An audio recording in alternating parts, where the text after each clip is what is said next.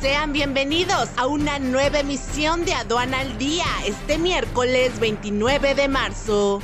Nacional. De acuerdo al INEGI, las ventas totales al exterior se redujeron 5,8% mensual después de crecer 4,6% en enero. México rompe récord de importación de maíz en primer bimestre del 2023. Rebasa México a Japón en envíos de autos a Estados Unidos. Internacional. Reino Unido se unirá pronto al Tratado Comercial Transpacífico.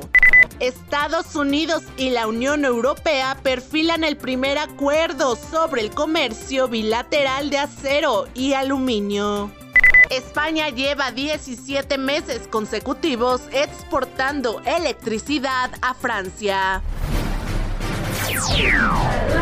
al día. Un servicio noticioso de la revista Estrategia Aduanera. EA Radio, la radio aduanera.